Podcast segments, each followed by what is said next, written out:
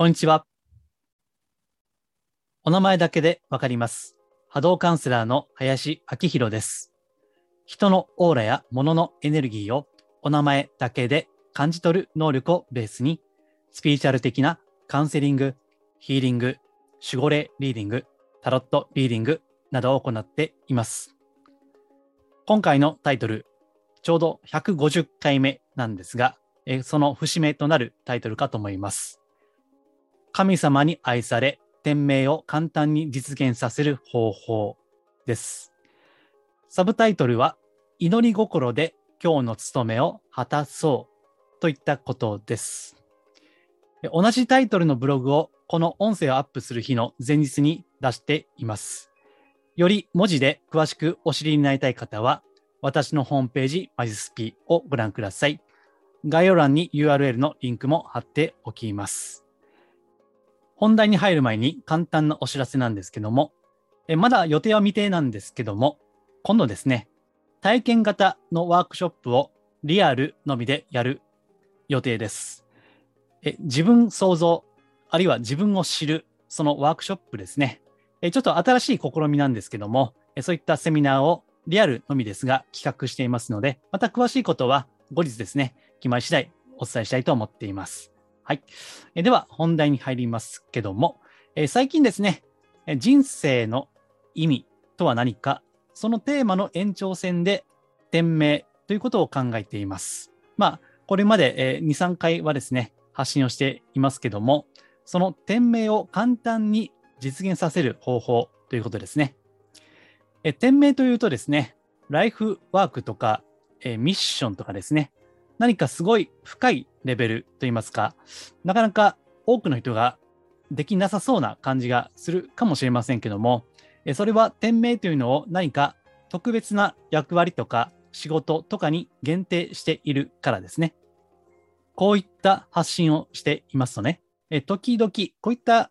コメントをいただくわけです。まあ、前回も触れたかもしれませんが、私はもう年なんで、まあもう立派な年齢なんで、別に天命と言われても、まあ今更ね、そういうことを考えても、まあしょうがないんですよね、と。こういったコメントをいただくことがあるんですけども、えそれはですね、だいぶ天命というのを限定しているからなんですね。えところが、これからお伝えすることをですね、え知っていただければ、天命を実現させるのは誰しも可能であるということなんですね。えそしてタイトルにもあるようにですね、天命を生きる生き方というのは、それは神様に愛される、まあスピリチュアル的に言うとですね、そういうことなんですね。ですから、もうちょっと言い換えると、なんていうかな、これはブログでは言っていませんけども、まあ、宇宙の流れに寄り添うって感じですかね。まあ、それをね、神様に愛されると言ってもいいし、まあ、宇宙の流れに乗ると言ってもいいですね。まあ、もっと簡単に流れに乗るですね。えー人生にはある流れがあるわけですね。えー自分自身を良い方向に導いてくれるような、えーその途中には時に試練とか困難なことも含めてですけども、トータル的に見れば良い方向に導いてくれるような流れがある。えーそれに乗っていける方法ですね。まあ、その心がけというのをお伝えしたいわけですけども、さあ、この天命ですね。神様に愛される。それは何か。えそれは、まあ、何度か言ってますけどね。人に喜ばれることをする。といった非常にシンプルなことなんですね。え小学生でもわかるようなことです。まあ別に何の特別な感じもないんだけども、えそれこそが天に神に好かれる、そして人にも好かれる、その方法なんですね。ですので、え前回か前々回かですね、え2人の石切り職人という話をしました。まあもうこれご存知かもしれませんけども、簡単に言っておきますとね、2人の石切り職人、1人の石切り職人は、ただ食うために、稼ぐためだけに石を切っている。そして、え真夏の炎天下、もうクソ暑い中ですね、えこのめんどくせえ石を切っているんだという一人の石切り職人職人がいる。そしてもう一人は、この石を切ることによって、私は人々の安らぎ、憩いの場となる、そういった教会を建設する、そのためにこの目の前の石を切っているんですよという、そのエピソードですね。ですから、同じことをしていても、それが自分自身のためだけなのか、それともそれが人のためになる、その喜びをイメージしているのかどうかではですね、全くこれ、波動、いつも言ってる波動、エネルギー的に全然違うんですね。でしですし、人生の意味というのも、この先に何を見ているかということですね。それによって決まってくるわけです。ですから、何か、まあ、事業とかそういった大きな挑戦をしたときに、それが成功しようとも失敗しようともですね、その先に何を見ているか、成功すればすしたで、それは結構なことですが、たとえ失敗したとしても、そこで経験を得たと、一つの成長をつかんだということですね。そういったその先に見据えているものが何かということで、この目の前にあることの意味っていうのが変わってくるわけです。ですので、これが天命ということと絡めて考えますと、天命というのは天の命とか天の命、まあ、命令ですね。それに応じるということですね。ですから、コールレスポンスなんですね。天からの呼び声、コールに対してレスポンスする、それに応じる、応答するということですね。これが天命を生きるということですね。そして、最低限の天命というのは、これは前回も前々回も言ったと思いますけども、自分が何か必要な役割があって、必要ななすべきことがあって、この命を与えられたという感覚のことですね。ですから、そこには感謝という念も伴ってくるわけです。まあ、これが天命の土台になることなんですけども、え今回はそこからさらに一歩進めて、それに応じるということですね。え具体的に応じるということ。ですから、え5体自由な方、健康な方は何か仕事とかね、え家事でもいいですし、そういった何らかの役割ですね。え天命というのは、さっき言った通り、態度が根本にありますが、できる人はそこから何らかの役割をしていくということですね。それがさらに天命を生かす方法であるわけですけども、さあ、この天命、天の命令とは何かということなんですけども、これね、えー、たまたまですね、えー、聖書ですね、えー、聖書の中に参考になる文章があったので、それをちょっと、まあ、ブログにも引用していますけども、えこの口頭でもお伝えしますね。えこれは、イザヤ書っていうね、まあ、クリスチャンの方だったらご存知かと思いますけども、その中にある一節ですね。ちょっと読んでみますね。私は青銅の代わりに金を、鉄の代わりに銀をもたらし、木の代わりに青銅を、石の代わりに鉄をもたらす。えー、こっからが大事ですね。私があなたに与える命令は平和。あなたを支配するものは恵みの技。という一節ですね。ですから、ここで言う私、まあ、ここで言う神ですよね。え神があなたに与える命令は平和ということ。まあ、これがね、はっきり書かれてある、非常にいい一節だなと思うんですけども、えー、ここですよ。天命とは何か、まあ、具体的な役割とか仕事の前にですね、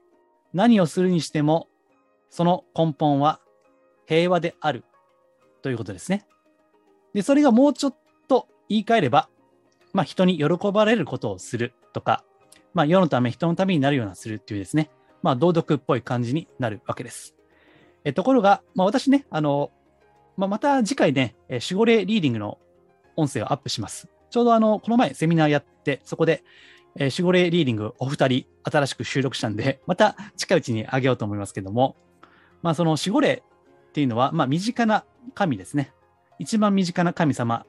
になるわけですけども、えそういった存在が喜ぶというのは何かというと、人が喜ぶことをする、え世界のためになることをするということですね。え神様が一番喜ぶというのはそういうことなんですね。えアマテラスって言いますよね。アマテラス、大神のアマテラス、えアマネクテラス、光を照らす。今、その私たちがいる場所で光を灯すということ。まあ、こういったことが、え神様が一番喜ぶことなんですね。で、え神様も当然、まあ、大いなる、もう、高尚な、高潔なエネルギーなんですよね。まあ、いつも言ってる波動ですけども。ですから、え守護霊の波動はもちろんですけども、いろんなその神々の波動ですね。まあ、これも、あの、いつも言ってる通り、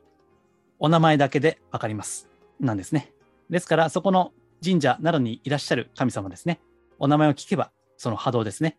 まあ、恐れ多いことではありますけれども、その波動がある程度察することができるわけです。そうやって、まあ、その神様と交流をしていますと、一番喜ぶっていうのはね、やっぱり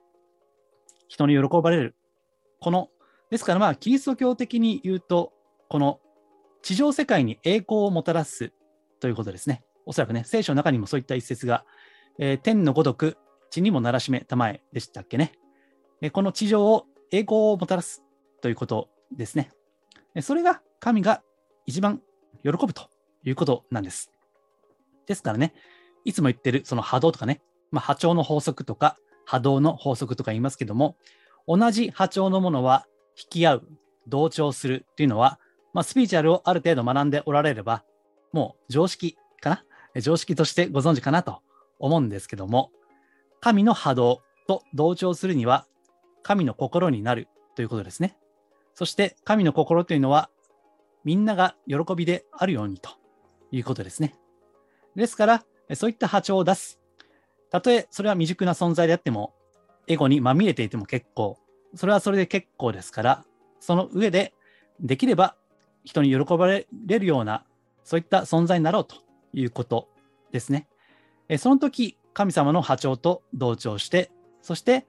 え神様から愛されるということになるわけですね。まあ、もちろん悪人であってもですね、その波動の本質、オーラの本質というのはみんな光ですからね。ですから、まあ、悪人が必ずしも神様から嫌われているということではないんだけども、より愛されるためにはですね、そういった、うん、まあ、微力でもいいので、世のため、人のためになろうといった気持ちを出していくということ、それが大事なわけですよね。で、これがね、あの、この前セミナーもやったんですけども、祈りということなんですよ。ですから、これを前回言ったかと思いますけども、今、病気でね、えもう特に具体的な活動は、仕事は、役割はやっていないという方、あるいはもうご高齢でね、肉体の自由が効かなくって、もう寝たきりみたいな、そういった状態になっている方でもですね、世界の平和と安寧を祈るということですね。祈る。えー、それだけでもいいんです。それしかできなければね。その代わり、1回、2回祈って終わりじゃなくて、ぜひ、もう朝も昼も夜も寝る前も祈っていただければいいですね。実際そうやって心がける方は、もちろん一朝一夕っていうわけにはいきませんけども、波動っていうのは輝いていきます。そして、世のため人のために何か具体的にすることがなかったとしても、自分自身の心を浄化する、えそれも立派な貢献ですね。なぜならば自分がより輝けば、それはちょうど波紋が広がっていくようにですね、たとえ直接的に他人と交流することがあまりなかったとしても、波動の世界においては、それは波紋のように周りに広がっていくわけです。ですから、言うなれば、まあ、空気清浄機みたいなもんですかね。その人が輝けば、それだけ周りの不調和な波動、ネガティブなエネルギーというのは浄化されていく。いわば、歩くパワースポット。まあ、歩けない方でもね、ですね。その方が存在しているだけで、それはこの地上に光をもたらす一つになるわけですね。ですから、まあ、何でもいいです。あの、別にね、スピーチャル、興味ない人でもですね、人に喜ばれることをもう心がけている方は、オーラは綺麗なんですよ。ですからね、下手にスピーチャルやってるからといって、波動がいいとは限らない。まあ、逆に重たい人もね、えー、少なくないですしね。なんか、まあ宗教もそうですね。えー、神や仏に祈っているからといって波動が良いわけではない。でそれは祈っていることだけに満足をすると、そこで止まってしまうというようなですね、まあ、そういった注意点もあるにはあるんだけども、原則としては何か自分にできることをやっていくということが大事なんですね。ここで、え、すごい大事なポイントがありましてね。まあ、これを言えばですね、必ずしも道徳ではない、道徳の授業じゃないということがご理解いただけると思うんですけども、え、それは何かというと、偽善でいいということですね。え、偽善者上等ということですね。え、というのはですね、私たちはやっぱり成人君主じゃないので、まあ、それを目指せと言ってるわけではないんですね。まあ、私もそんな無理ですしね。ですから、偽善でいいから、えー、その善のふりをするということですね。えー、偽善も極めていけば善に通じるわけです。自分のこうサボりたいとかね、こう遊びたいとか、そういったことはそのままでいいから、その上でですね、えー、極力人に喜ばれるような生き方を心がけていくと。えー、たとえ嘘でもいいのでやっていくということですね。まあ前にも祈りのセミナーをやったんですけども、なんかそういったね、えー、みんなの幸せを祈るっていうのは偽善者っぽいという、そういった類のご質問が、まあ、最もなご質問なんですけどね、えー、そういったことが出たわけなんですけども、えー、それは嘘でもいいからやっていくということが大事です。嘘でもいいのでやっていくうちに、だんだんその偽善がですね、善に変わっていくということもあるわけですね。ですから、決して、え道徳的なことを言ってるわけじゃなくて、えなぜならば、ね、人に喜ばれるとなるとね、もしお仕事をしているんであれば、そっちの方がうまくいきますよね。え人間関係もね、やっぱり人を傷つける人よりは、人に喜ばれることをやっている人の方がですね、まろやかに進んでいくわけですよね。ですから、え計算して合理的にやっていくということですね。えそういった気持ちを出していれば、神様に好かれるわけですから、まあ、別にね、神様に好かれるためにやると、そういった思惑があってもいいじゃないですか。で、だんだんね、やっていくと、まあ、だんだん純粋になっていくと私は思っているんですね。ですから、道徳の授業じゃなくて、えそのエゴのまま、それはそれで結構ですから、形だけでも、そういった心がけをしてくださいといったことですね。これ非常に大事な注意点なんで、ぜひ、え押さえていただければと思います。えそして、人間にとっての真の幸せというのは、おそらくはその何か貢献しようという意欲の中そのものにあるわけですね。えさっき言いました、天命のその最低限というのは、生かされているとか、自分が何か役割を与えられているんだという感覚、えそしてそれに伴う感謝の念ですね。ただですね、あの、ここからまた一歩踏み込んでですね、え感謝するだけでも人間は幸せになれるんだけども、そこから先に感謝をする以上に感謝をされるということですね。えするだけでもいいんだけども、余裕があればされる生き方ですね。まあ、ありがとうと言っていただけるような、そういったことですね。まあ、それがね、あの、本当に私は、え幸せなことじゃないかなというふうに思うわけです。え以前のブログでですね、あの私はあのあまり個人的に幸せには興味がないんですよ。ただ、そうやって感謝をし、そして人に感謝されるような、まあ、つまり人に喜ばれるような生き方ですね。それはおのずと幸せが伴うわけですね。まあ、さっきの石切り職人もちょっと思い出してみてください。二人目のね。そういった人の喜びを想像しているだけで幸せになれるわけですよね。本当のね。私自身もですね、まあ、こういった音声を発信したり、まあ、あるいはブログですね。え実はね、あの、ブログは結構しんどいんですよね。やっていて。まあ、週に1回という、そんな更新頻度は高くはないんですけど、正直ね。ただ、それでも、まあ、結構しんどいな、もうやめようかなと思うことは多々あるんですけども、え、最近もまあこういった発信もしているのもあるんですけども、まあ、このブログなり音声なりですね、え、それを見たり聞いたりしていただいて、何か良かったなと、すごいヒントとして活かしていただけるかなということを想像しながら、あこういった発信をしているわけですね。まあ、これがね、すべて直接的な仕事になるわけではないと思うんだけども、ただ、まあ、たとえそういったことではなくてもですね、え縁あってこういった情報に接していただいて、何か良いこう考えるきっかけになっていただければ、まあ、それを私はイメージしながら最近は発信するようにしています。まあ、それだけでね、あの結構あの力になったりするんですね。えー、そしてまた、時にですね、えー、音声、もう今回で150回目ですけども、まあ、全部聞いていただいたり、あとブログもね、あの最初の頃からもう全部見ましたと。でそれで、えー、ご連絡いただける方もいらっしゃってね、まあ、イメージしていると、時折 そういったこともあって、まあ、それが力になるわけでね。だから、まあ、決して楽ではないんだけども、ああ、よかったなと。そういった喜びがあるわけですね。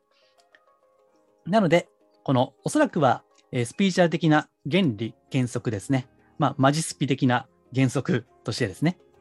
え、世のため、人のために喜ばれることをするということが、オーラを、波動を輝かせていくわけです。え、パワーストーンするとかね、そういったなんかスピーチャルっぽいことをするだけで波動が輝くわけではないんですね。むしろその逆になっていることもある。まあ、瞑想とかね、ヒーリングとか、それも大事かもしれない。えー、けれども、最も簡単なことというのは、人に喜ばれる生き方を心がけるということ。